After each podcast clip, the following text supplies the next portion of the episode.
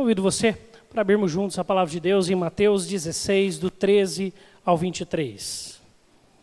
A confissão de Pedro e Jesus prediz a sua morte e ressurreição. Mateus capítulo 16, do 13 ao 23.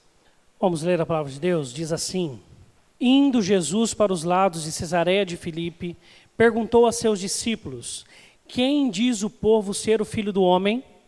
E eles responderam: Uns dizem João Batista, outros Elias e outros Jeremias ou algum dos profetas. Mas vós, continuou ele, quem dizeis que eu sou? Vamos ler todos juntos o 16? Respondendo Simão Pedro disse: Tu és o Cristo, o Filho do Deus vivo. Então Jesus lhe afirmou: Bem-aventurado é Simão Barjonas porque não foi carne e sangue que tu revelaram, mas meu Pai que está nos céus. Também eu te digo que tu és Pedro, e sobre esta pedra edificarei a minha igreja, e as portas do inferno não prevalecerão contra ela. Dar-te-ei as chaves do reino dos céus, o que, o que ligares na terra terá sido ligado no céu, e o que desligares na terra terá sido desligado nos céus. Então advertiu os discípulos de que a ninguém dissessem ser ele o Cristo. Desde esse tempo, desde esse tempo, começou Jesus Cristo a mostrar a seus discípulos que lhe era necessário seguir para Jerusalém e sofrer muitas coisas dos anciãos, dos principais sacerdotes e dos escribas, ser morto e ressuscitado no terceiro dia. E Pedro, chamando-o à parte, começou a reprová-lo, dizendo: Tem compaixão de ti, Senhor. Isso de modo algum te acontecerá. Mas Jesus, voltando-se, disse a Pedro: Arreda, Satanás. Tu és para mim pedra de tropeço, porque não cogitas das coisas de Deus, e sim das dos homens. Vamos orar. Obrigado, Deus, porque o Senhor forma a tua igreja. Que a cada dia possamos viver nela e diante daquilo que o Senhor tem nos ensinado sobre a tua igreja, possamos vivenciá-la até a volta de Cristo, no dia onde nós viveremos eternamente e em plenitude, sem nenhum problema diante da tua presença. Assim oramos e pedimos humildemente para aquele que pode falar ao nosso coração, que é o teu Espírito, o único que pode transformar as nossas vidas, que toque as nossas vidas nessa noite mais uma vez. Em nome de Cristo Jesus oramos. Amém. Esse é um trecho da palavra de Deus muito interessante, pensando que hoje nós estamos falando sobre o aniversário da igreja, 53 anos. Nós precisamos pensar sobre igreja, um pouco mais sobre igreja. E nesse texto nós percebemos algumas coisas que acontecem antes dele. Do 13:53 de Mateus até o 16:12, você vai observar que é dito nove vezes que Jesus se afasta com seus discípulos para estar em um momento a sós com eles no 13:53, no 14:13, 14:22, 14:23, 15:14, 15:21, 15:29, 16:4, até que no capítulo 16, versículo 13a diz: indo Jesus para os lados de Cesareia de Filipe. Aquilo que Jesus já alguns capítulos intenciona fazer com seus discípulos e busca fazer com seus discípulos, ele consegue fazer aqui no capítulo 16. Ele consegue ter um tempo a sós com eles. Ele consegue ter um tempo onde ele pudesse estar privado de tudo quanto é problema que ele pudesse ter. O primeiro problema que Jesus enfrenta, a gente vê no capítulo 14, é a perseguição de Herodes. Herodes, sabendo que Jesus fazia muitos milagres e falava muito parecido com João Batista, que havia precedido Jesus, e é por isso que eles eram tão parecidos, Herodes começa a achar que Jesus é o próprio João Batista. E com, na precaução de ele não ser perseguido pelo próprio Herodes, Jesus começa a sair de perto das regiões onde Herodes comandava. Além disso, Jesus queria uma outra coisa com os discípulos. Ele queria tratar de um assunto específico com eles. Mas toda vez que Jesus, Jesus chegava num lugar deserto e ele ia tratar sobre isso, as multidões chegavam e precisavam ser tratadas, alimentadas, e por isso que nesse período nós temos as duas multiplicações de pães e mais um tanto de milagres que acontecem nesse período. Até que Jesus vai para esta região aqui, Cesareia de Filipe, próximo ao norte de Israel. Uma região que não é do povo de Israel. E quando ele chega lá, então, ele tem um tempo propício, um tempo isolado, um tempo apenas com seus discípulos. E a pergunta que Jesus vira para eles para fazer é essa daqui: Quem sou eu para vocês? E é a pergunta que Jesus faz para a igreja dele durante todo o curso da história. E para hoje nós, para nós hoje também. Quem que é Jesus para você? Como que você identifica Jesus? Porque esse texto é um texto sobre identidade. Jesus, ele é identificado por Pedro como Cristo, filho do Deus vivo, ao passo que Pedro, Jesus vira para Pedro e fala: "Tu és Pedro". É um texto sobre identidade. E quando a gente pensa em identidade, nós podemos pensar naturalmente sobre aquilo que o próprio dicionário nos ajuda a entender sobre identidade, ou talvez não nos ajude tanto assim. Porque o dicionário, quando vai nos explicar sobre identidade, você abrir lá no Google e colocar identidade, significado. O que vai aparecer para você lá será qualidade do que é idêntico, do que é igual. Não é à toa que a palavra identidade eh, tem o mesmo radical da palavra idem. Se você já fez algum trabalho, tem pessoa colocar lá no, no, na, no rodapé idem ao livro anterior. Quando você citou algum livro, você está falando, eu usei a mesma referência do livro anterior é a qualidade do que é idêntico. Só que depois, quando você vai ler a segunda explicação do dicionário sobre identidade, escreve conjunto de características que distinguem uma pessoa ou uma coisa e por meio das quais é possível individualizá-la. Espera aí, é algo que identifica, que une, que mostra o que é igual ou algo que mostra o que é diferente? Os dois. Os dois. Identidade é isso. Não é à toa que algo que nos deixa muito claro é isso daqui. Quantos aqui tem RG? Levante uma das suas mãos. Todos nós temos? Hã? E anda com ele, tá? Senão você vai viajar muito longe, atropelado, dá problema. Tá? Você é enterrado como indigente por aí, vai, cuidado. Tá? Queridos, RG, todo mundo tem. Se você pega um RG e não tem data de nascimento, o que, que você vai falar desse RG? É um RG falso. Não tem data de nascimento. Porque todo RG ele tem um padrão, ele é um documento.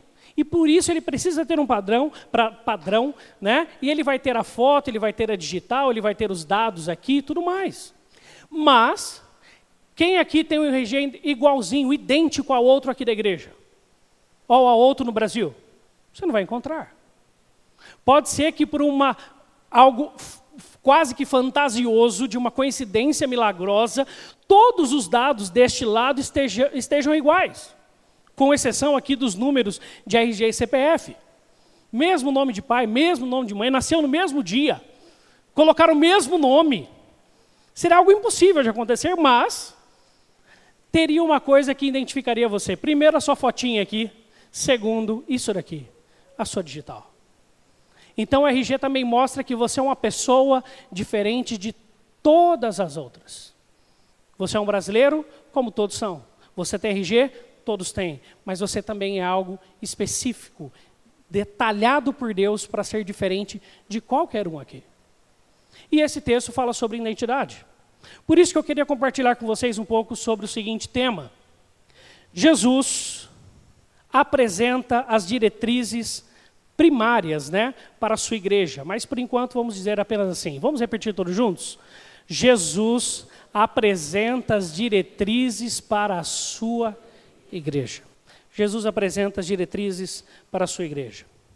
Quando Jesus ele chega e se encontra com seus discípulos nesse dia, ele faz uma pergunta e a pergunta é: Quem dizeis que eu sou?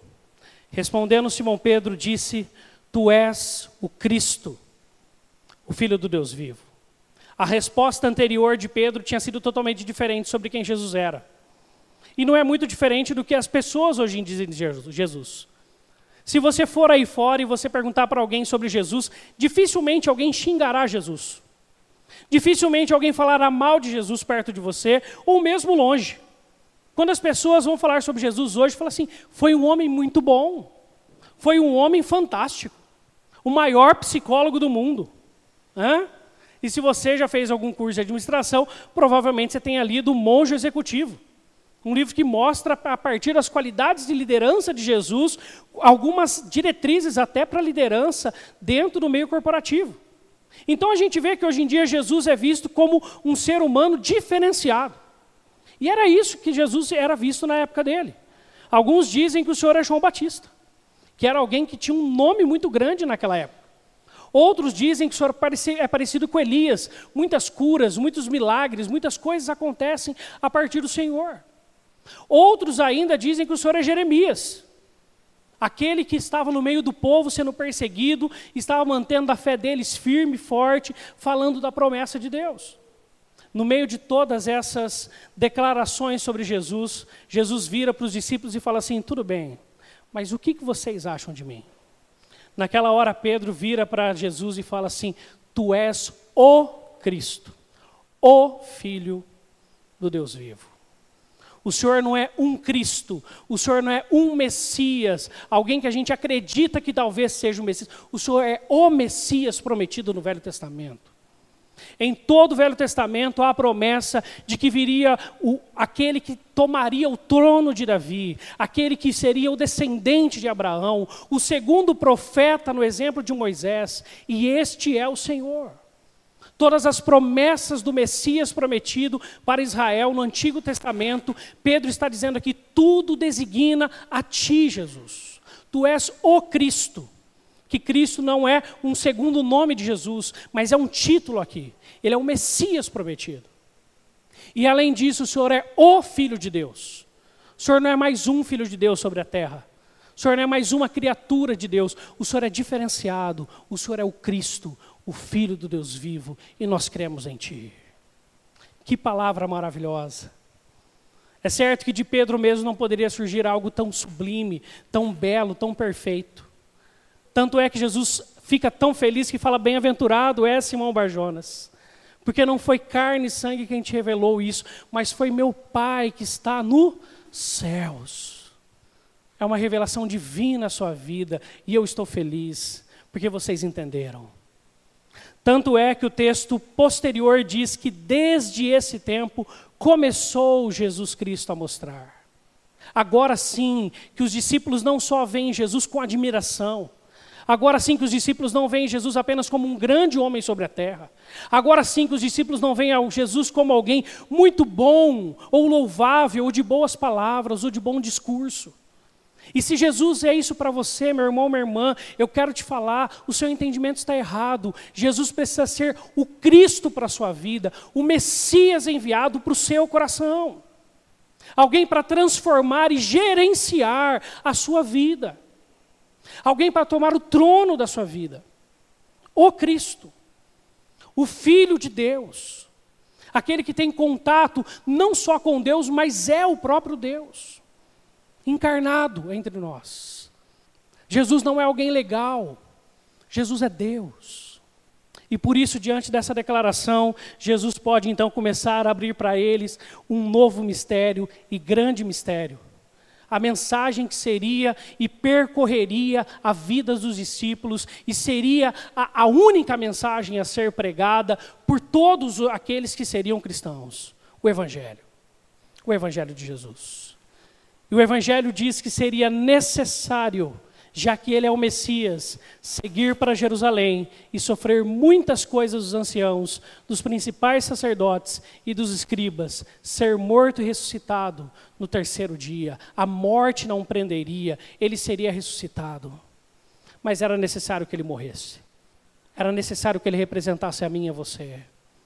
Era necessário que, diante de todas as alianças quebradas no Antigo Testamento, por todos aqueles que se levantaram, como eu e você, seres pecadores, alguém se levantasse em perfeição diante do Pai, vivesse uma vida reta e justa sobre a terra perfeitamente, para aplacar toda a ira de Deus sobre todos os nossos pecados. Esta é a mensagem do Evangelho.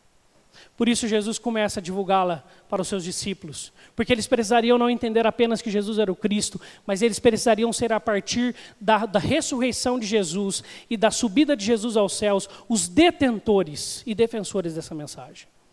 Por isso, nós vamos entender hoje um pouco sobre essas diretrizes para a Igreja de Cristo, nós que estamos completando hoje 53 anos. E, em primeiro lugar, nós precisamos saber como, na identidade, aquilo que nos identifica uns com os outros. Aquilo que se estiver faltando no seu RG, você está com RG falso como cristão. Os itens lá do seu RG precisam estar todos marcados em relação a esses que serão apresentados. Senão algo está em falta na sua vida. Em primeiro lugar, as diretrizes fundamentais da Igreja de Jesus é que ela é uma comunidade de discípulos. Primeiro, que ela é uma comunidade, é um grupo de pessoas, não é você. Você não é igreja sozinho. Você, por vezes, está como igreja sozinho. Quando você está lá no seu serviço, quando você está na sua casa, quando você está fazendo os seus negócios, quando você está estudando, quando você está no seu trânsito, lá você é igreja de Cristo, lá você representa Jesus. E você é convidado para isso. Mas, na verdade, você precisa ter sempre essa consciência de que você faz parte de uma comunidade maior. E é uma comunidade de, não apenas de pessoas que gostam de Jesus, não apenas de pessoas que acham a Bíblia muito legal, não apenas de pessoas que já foram tocadas alguma vez por Jesus, mas de discípulos. De discípulos. Preste atenção no versículo 13 e no versículo 18 do texto que lemos. Indo Jesus para os lados de Cesareia de Filipe, perguntou a seus discípulos. Como nós vimos, Jesus ele passa três capítulos, um período muito grande de tempo, para separar um tempo para ensinar uma lição para os seus discípulos sobre quem ele era. E o versículo 18 nos afirma: Também eu te digo que tu és Pedro, e sobre essa pedra edificarei a minha igreja. Esta é a primeira vez que essa palavra sai da boca de Jesus. Igreja. Que tem um sentido do grego eclésia, que significa assembleia que era assembleia que se reunia para decidir as coisas sobre a cidade, que se reunia para falar sobre a cidade. Tem a ver com coletividade. Portanto, meu irmão, minha irmã, este, este conceito, e nós temos falado muito disso ultimamente aqui na igreja, porque é um tempo muito importante de se falar sobre isso. De pessoas que vivem uma fé individualizada, de pessoas que vivem uma fé apenas nas suas casas, que vivem uma fé por si mesmas que até assistem uma televisão ou buscam na internet algo, mas que não vivem na comunhão da igreja, são pessoas que ainda não entenderam a mensagem de Jesus.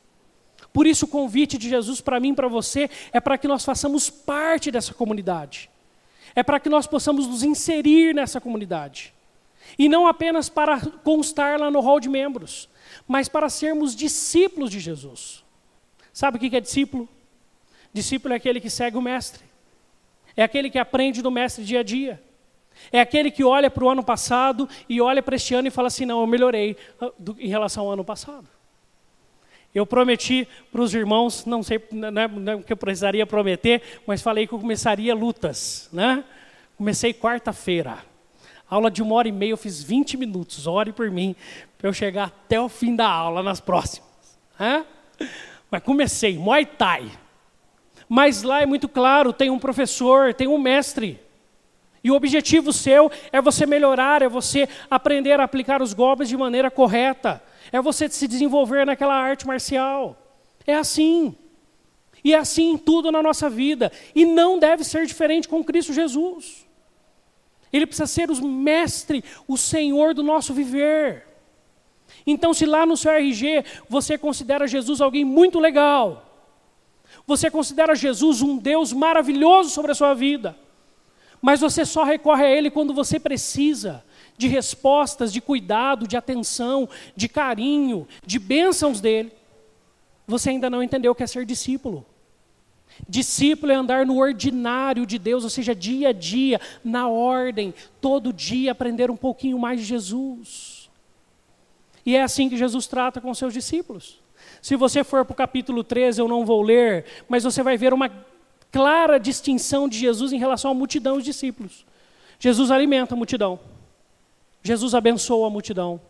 Jesus cura a multidão. Jesus até ensina e conta parábolas para a multidão.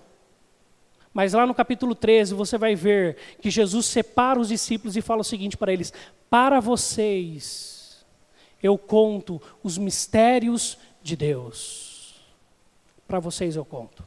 Por isso, se você vem buscar apenas as migalhas de Deus, apenas aquilo que é pouco, uma benção, uma resposta, um cuidado, Deus tem muito mais para te dar.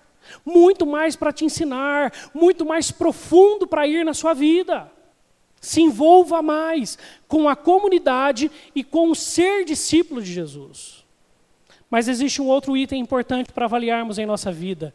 É uma comunidade de discípulos de fé e louvor. O texto diz algo lindo: Tu és o Cristo, o Filho do Deus vivo. É certeza e confiança em Deus, atrelada a louvor e adoração a Ele.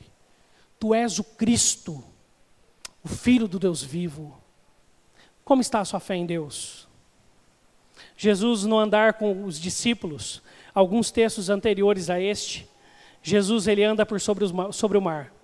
E este mesmo Pedro, né, tão conhecido por esse jeito desenvolto de ser, né, ele vai e fala, é o primeiro a sempre falar tudo.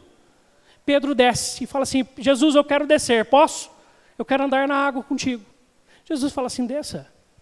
E aí Pedro anda por sobre a água, até que ele começa a reparar nas ondas do vento, começa a reparar na tempestade e ele começa a afundar. O que Jesus fala para ele quando resgata ele do meio do mar? Homem de pequena fé. Por que duvidaste? Nós precisamos aprender a crescer em fé, pedir mais para Deus fé, aprender a ser mais maduros na fé, pessoas mais confiantes em Deus, mais conscientes da soberania dEle, mais conscientes de que Ele está do nosso lado todo momento, mesmo quando tudo parece o contrário. E eu não estou falando que nós não teremos tristezas ou momentos de desespero. Nós teremos. Mas nós precisamos ser pessoas mais pastoreadas em fé em Jesus, em confiança em Jesus. E como é gostoso quando nós crescemos. E aquilo que antigamente nós sofríamos e arrancávamos os nossos cabelos e chorávamos a noite inteira.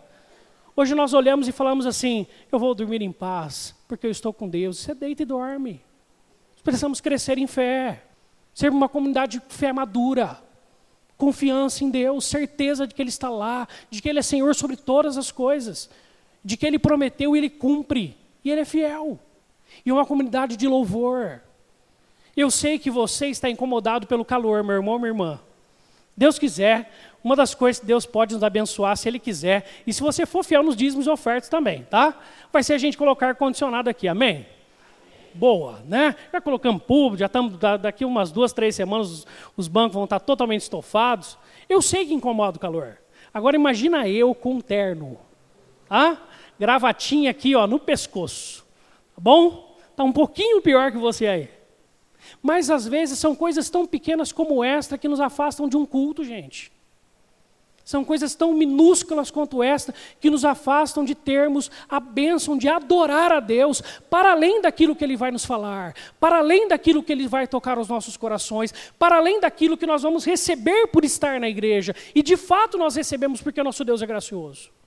Mas nós precisamos ter um compromisso de adoração, ter um compromisso de vida de louvor ter um compromisso de estar na casa de Deus com os irmãos para adorar a Deus, ter um compromisso com ler a Bíblia e orar todos os dias, em adoração. Precisamos ser uma comunidade de irmãos e irmãs que lá no RG está lá, é um adorador, em espírito e em verdade. São estes que, os, que o Pai procura para si. Por isso, meus irmãos, nós precisamos ser uma comunidade de discípulos de fé e louvor, mas ainda, nós precisamos proclamar e cuidar da mensagem do Evangelho. Olha o versículo 18 e 19, uma promessa que Deus dá a nós enquanto discípulos. Também eu te digo que tu és Pedro, e sobre esta pedra edificarei a minha igreja. Só fazer um parênteses rápido. Com certeza, nós não precisamos entender ou intencionar qualquer explicação aqui de que Pedro seria a pedra e de que ele seria, então, algo como que algo diferenciado em relação a qualquer outro ser humano, porque o texto que nós lemos lá na contrição de 1 Pedro, ele mesmo deixa claro que quem é a pedra fundamental é Jesus. E Jesus fala aqui que é a igreja dele, tá?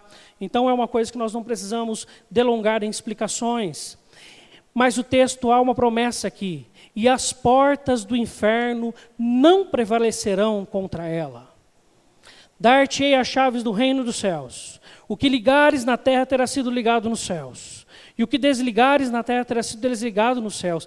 Preste atenção em como isso é pesado. Em como isso é pesado. Jesus, ele dá a nós, enquanto igreja, a responsabilidade e dá chaves do reino em nossas mãos. Isto é algo demasiadamente grande para nós enquanto homens. Por isso que nós temos que ter muita humildade na presença de Deus, para guiarmos a igreja de Cristo, para amarmos a igreja de Cristo, para entendermos a igreja de Cristo como de Cristo, como de Cristo, e cuidarmos com a mensagem dele, cuidarmos da mensagem dele. Por isso nós somos chamados a proclamar, e esta expressão de dar as chaves é a expressão dos mordomos. É esta referência que Mateus está fazendo aqui. Nós somos mordomos de Deus. Por isso, meu irmão, minha irmã, nós temos falado muito sobre pregar o evangelho aqui na igreja. Nós temos falado muito sobre falar de Jesus para o vizinho. Nem seja no mínimo você convidá-lo a estar na igreja. Ou você ter a possibilidade até de ir lá além, de falar de Jesus, de discipular alguém próximo à sua casa. Isso é maravilhoso. Mas se você não faz isso, você está retendo as chaves do reino nas suas mãos. Você está fechando as portas do reino para pessoas. Quer dizer que as portas não serão abertas? Graças a Deus que Deus não, não, depende de nós. E Ele vai levantar pessoas que proclamarão o evangelho dele para os seus eleitos, e os eleitos aceitarão e entrarão nesta casa, que é a casa de Deus. Mas quanto a mim e a sua responsabilidade, quando nós não evangelizamos, nós estamos retendo em nossas mãos as chaves do reino. O mordomo ele tem duas especialidades. Primeiro, convidar e cuidar daqueles que entram. E esta é a responsabilidade de nós como igreja. Proclamar e servir falar de Jesus para as pessoas e quando elas estiverem aqui, servir a elas. Eu sei que eu falei do ar-condicionado, mas há dois domingos atrás, no domingo de manhã, nós estávamos falando sobre essas reformas que, com a graça de Deus, Deus tem nos dado a oportunidade de fazer. E nós temos que entender, mais importante do que para nós, essas reformas são para que outras pessoas possam estar aqui. Essas reformas são para que as pessoas que estejam aqui, a única coisa que incomode o coração delas seja o Evangelho de Jesus, não um banco de madeira. E quando a gente colocar o ar-condicionado, não é para, é que sejamos chiques ou diferenciados na cidade, mas é para simplesmente a única coisa em que ter que incomodar o coração das pessoas seja o Evangelho de Jesus, e não um calor, e que nada as atrapalhe de ouvir do Evangelho de Jesus da mensagem de salvação. Por isso, meu irmão, nós precisamos ser proclamadores e precisamos viver em serviço. Precisamos adorar a Deus, precisamos cultuá-lo. Precisamos, como diáconos, ser, sermos bons diáconos. Precisamos, como presbíteros, sermos presbíteros de excelência. Precisamos, como pastor, sermos pastor, eu pastor Josué, lá no Denadai, pastores que buscam a palavra de Deus. Precisamos, como pessoas da SAF, mulheres que amam as outras mulheres, que oram por elas e que querem que elas estejam com vocês. Precisamos, como mocidade, ser aquilo que o logo da mocidade diz: unidos na missão de Jesus. Precisamos, enquanto UPA, sermos adolescentes conectados com Jesus. Diferenciados não porque nós queremos agradar aquilo que os outros acham de nós, mas porque nós temos um Senhor maior. Precisamos, como ministério de culto infantil e qualquer outro ministério da igreja, amarmos, servirmos com excelência, com amor, com carinho, com dedicação. Orarmos, investirmos no reino de Deus. Abençoarmos as pessoas que estão à nossa volta. E servirmos a elas. Para que o Evangelho toque a vida delas. Hoje à noite a Gediane trouxe uma palavra para a gente muito importante. Muitas vezes as pessoas vêm na igreja, o que vai tocar e vai colar fundo ao coração delas vai ser uma música tocada, uma música ministrada. Então, como equipe de música, deve ser essa gana de tocar com excelência, com qualidade, pensando-se as letras, pensando-se tudo, para que o Evangelho de Cristo seja exaltado e pregado. Precisamos proclamar e servir ao mundo tão carente disso. Mas, além disso, nós precisamos também ter cuidado com a pureza da mensagem, versus o diabo e suas crias, o pecado e a morte. O texto diz que as portas do inferno não prevalecerão. Existem duas explicações importantes sobre as portas do inferno nesse texto. A primeira, que no original é as portas do Hades, ou seja, as portas do, do, do mundo dos mortos. E esta é uma mensagem maravilhosa. de que nós, como igreja, podemos até morrer em prol do Evangelho. Se um dia nos fosse dado este privilégio de morrer em prol do Evangelho. Graças a Deus não é a realidade do Brasil, mas é de muitos povos ainda. Mas mesmo que precisássemos morrer pelo Evangelho, nós não morreríamos, porque nós estaremos com as boas novas lá no céu, em gozo eterno, na presença do Pai. As portas do, do, mundo dos mortos nunca serão capazes de nos prender, porque nós estaremos eternamente com, os pai, com o Pai. Mas as portas do inferno é as portas do inferno mesmo, do qual o Senhor dele é o diabo, que tenta a igreja, que aprisiona, que crise, que traz crises para o meio da igreja, que traz picuinhas. texto de Efésios capítulo 4 fala: esforçai-vos por manter a comunhão dos santos. Você tem se esforçado? porque isso tem a ver com o Evangelho. Às vezes a gente limita o Evangelho apenas àquele que precisa ser salvo. Mas o Evangelho tem a ver com uma transformação de vida, com aquilo que Deus tem a fazer na minha e na sua vida plenamente. Então você se tornar uma pessoa mais perdoadora, mais que ame mais, que se entregue mais pelo outro, que passe por cima do seu eu e do seu brio, para amar e perdoar o irmão em nome de Cristo. Isso é ser cristão, isso é ser impactado pelo Evangelho, isso é manter a pureza do Evangelho em sua mensagem. Porque ela não será apenas ouvida por nós, mas vista em nós. Por isso, meu irmão, minha irmã, nós precisamos, como igreja de Cristo, sermos crentes, sermos pessoas que de fato o Evangelho faz transformações constantes. E não, se nós não atentarmos para isso, sabe o que vai acontecer? Jesus vai ter que falar para a gente também, arreda Satanás porque aquilo que cogita não vem de Deus. É isso que Jesus fala para Pedro. O mesmo que Jesus está falando há pouco tempo, bem-aventurado, é, Simão Bajonas, aquela palavra de amor. Daqui a pouco Pedro dá uma fora. Quando Jesus fala que vai precisar morrer, ele fala: Não, Jesus, faz contigo não. Ah, olha que palavra de bênção. Não sofre não. Isso parece palavra de bênção, mas não é. Por isso mesmo, quando a gente traz palavras suaves, amistosas, bonitas, mas que não trazem ali a pregação do Evangelho, elas se tornam em palavras que não vêm da parte de Deus. E nós precisamos tomar cuidado. Nós precisamos tomar cuidado. Porque nós precisamos saber também aquilo que nos diferencia. E este é o último ponto.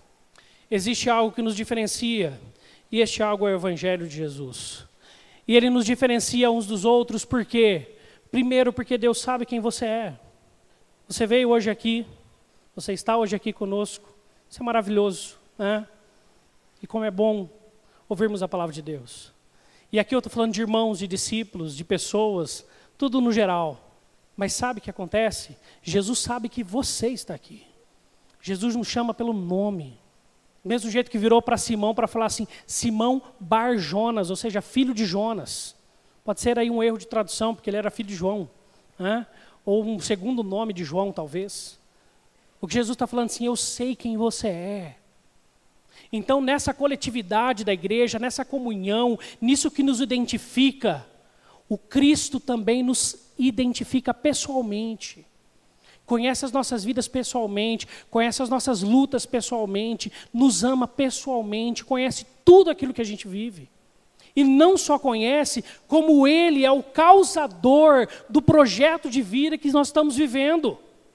Até porque, se Simão fosse um homem de grande eloquência, não seria algo demais entender que ele entendeu que Jesus é o Cristo. Mas um pescador, um homem da lida bruta, um homem sem estudos, ter uma consciência tão clara de quem Jesus é, é a ação de Deus nele. Mas Deus tinha escolhido ele desde antes da fundação do mundo, como a mim e você. E a história da sua vida não é impactada por Jesus a partir do momento que você aceita Ele como Senhor e Salvador, não. Jesus já vem te preparando desde que você nasceu. Quer um caso bíblico clássico? Paulo. Paulo nasce, Paulo se transforma um homem muito estudioso, Paulo se transforma um grande acadêmico, Paulo vai estudar aos pés de Gamaliel, o principal rabi daquela época. Ele, vai, ele, ele passa em primeiro lugar na Unicamp, para você ter uma noção. Tá? Em medicina. Ele é alguém muito diferenciado. E o que, que Deus fala para Ananias quando fala para ele lá e interpelar Paulo? Fala assim: Ananias, ele é um objeto escolhido por mim e que eu venho preparando. Deus já tinha a ver com Paulo há muito mais tempo, mesmo quando ele perseguia a igreja de Cristo. Deus tem a ver com você desde que você nasceu. E Ele fez você ser quem você é, do jeito que você é, aonde você está, porque Ele quer te usar desta maneira. Tem muitos que estão em alguns lugares não entendem porque se frustram. Acham que não conquistaram tudo que deveriam conquistar, acham que não são tudo aquilo que deveriam ser. Mas ainda não pararam para perguntar a Deus: o que, que o Senhor quer de mim aqui onde eu estou? Foi o Senhor que me colocou aqui. Por isso Jesus sabe muito bem quem Simão é, e por isso que ele fala bem-aventurado, que é um termo do Antigo Testamento que designa bênção para toda a vida. O que Jesus está falando ali, Pedro, se você continuar a ser sensível a Deus, eu lhe abençoarei em todas as áreas da vida, porque o pecado sairá da sua vida em todas as áreas. E o Evangelho fará sentido em você. E assim, Pedro tem então a escolha: pedra de bênção para o fim da edificação do corpo ou pedra de tropeço. Jesus primeiro fala que ele era pedra, né? E de fato, Pedro é o primeiro líder da igreja, e assim a, a, a pedra é a primeira a ser lançada no edifício da igreja de Cristo. Mas depois, Pedro vira para Jesus e fala aquilo que fala. E aí Jesus vira para ele e fala assim: Tu és pedra de tropeço agora. Por isso, meu irmão, você tem que tomar cuidado com você. Você tem que estar mais atento a você. Como seres humanos, como brasileiros, como presbiterianos, como hortolandenses, como membros dessa igreja, ou como qualquer coisa. Nós somos aquilo que Jesus fala, pessoas especialistas. Especialistas. Em bater o olho no outro e saber tudo que precisa mudar. Hã? Debate, falo, ah, esse camarada tinha planida, que se mudasse estava bom. Excelente. Somos especialistas nisso. Mas a Bíblia diz que Jesus fala para a gente assim: não vai tirar o argueiro do olho do seu irmão, tirar a trave do teu. Trata-te com Cristo. Ajeita o que precisa ser ajeitado. Arruma no coração o que precisa ser arrumado. Mude no que precisa ser mudado. Porque o mesmo que pode ser uma grande bênção, pode ser uma grande maldição. Não é porque nós acertamos em várias áreas que você não pode trazer um tanto de problemas. É o que acontece com Pedro. E por isso que aquilo que é natural em nós pode ser muito bem utilizado, pode ser bênção e abençoador, mas pode ser uma maldição. A diferença é quem nós ouvimos. Se nós estamos de fato ouvindo ao Senhor Jesus, ao Evangelho de Cristo e nos permitindo ser transformados diariamente em glória, em fé, em maturidade cristã dia a dia. Ou se a gente simplesmente está vivendo a nossa vida e deixando a vida levar. Por isso, meu irmão, minha irmã, Deus, através do Evangelho, quer fazer de nós a melhor versão de nós mesmos. Deus quer nos transformar. Deus quer nos usar. Isso de forma coletiva e individual. Aonde Ele tem nos colocado. Para concluirmos essa noite, quando temos clareza de quem Jesus é para nós, passamos a ter clareza de quem nós somos individualmente. Hoje em dia fala muito sobre autoconhecimento. Né? Você precisa se autoconhecer para que você possa saber das suas virtudes, dos seus defeitos, das suas qualidades, das suas dificuldades e assim você avançar. Queridos, nós somos feitos por Deus. Nós não conseguimos um autoconhecimento maior do que na presença de Cristo Jesus. Quando nós nos defrontamos com a presença de Cristo, com o Evangelho transformador, nós passamos a entender quem de fato somos em todos os nossos pecados e em todos os nossos dons e talentos ministrados pelo Espírito. Nós vamos aprender quem nós somos e assim sermos transformados por Deus. Mas quando nós entendemos quem Jesus é, nós também somos e temos clareza de quem nós somos como igreja, e nós devemos ser uma comunidade de discípulos, cheios de fé e louvor por Deus, chamados por Ele para transmitir e cuidar da mensagem do Evangelho. E eu quero convidar você para nós lermos juntos essa declaração. Vamos ler? Uma comunidade de discípulos cheios de fé e louvor por Deus, chamados por Ele para transmitir e cuidar da mensagem do Evangelho. Sabe por que nós precisamos cuidar? Porque a igreja às vezes não cuidou. E nós precisamos de uma reforma protestante, como nós comemoramos 500 anos ano passado, porque a igreja parou de cuidar da mensagem do Evangelho. Até o ponto que ela voltou para a mensagem do Evangelho. Voltou para a palavra de Deus. Nós precisamos voltar como igreja diariamente. Senão nós mesmos nos desviaremos. Mesmo estando dentro da igreja, nós estaremos longe do Pai. Nós precisamos voltar para a Bíblia enquanto igreja, porque senão nós mesmos, como igreja, poderemos desviar os nossos pés e deixar de fazer aquilo para o qual nós fomos chamados, cuidar desta palavra, dessa mensagem, transmiti-la àqueles que estão ao nosso lado. Eu queria convidar você para orar. Orar por você, orar pela igreja e pedir para que Deus dê cada dia mais clareza de quem Jesus é para você. Qual o papel na sua vida que ele tem. Vamos orar?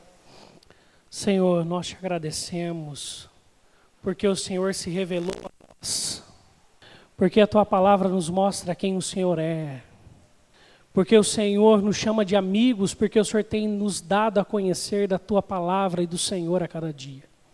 Deus, nós queremos, Senhor Deus, não ser apenas, Senhor Deus, pessoas que ouvem falar sobre o Senhor.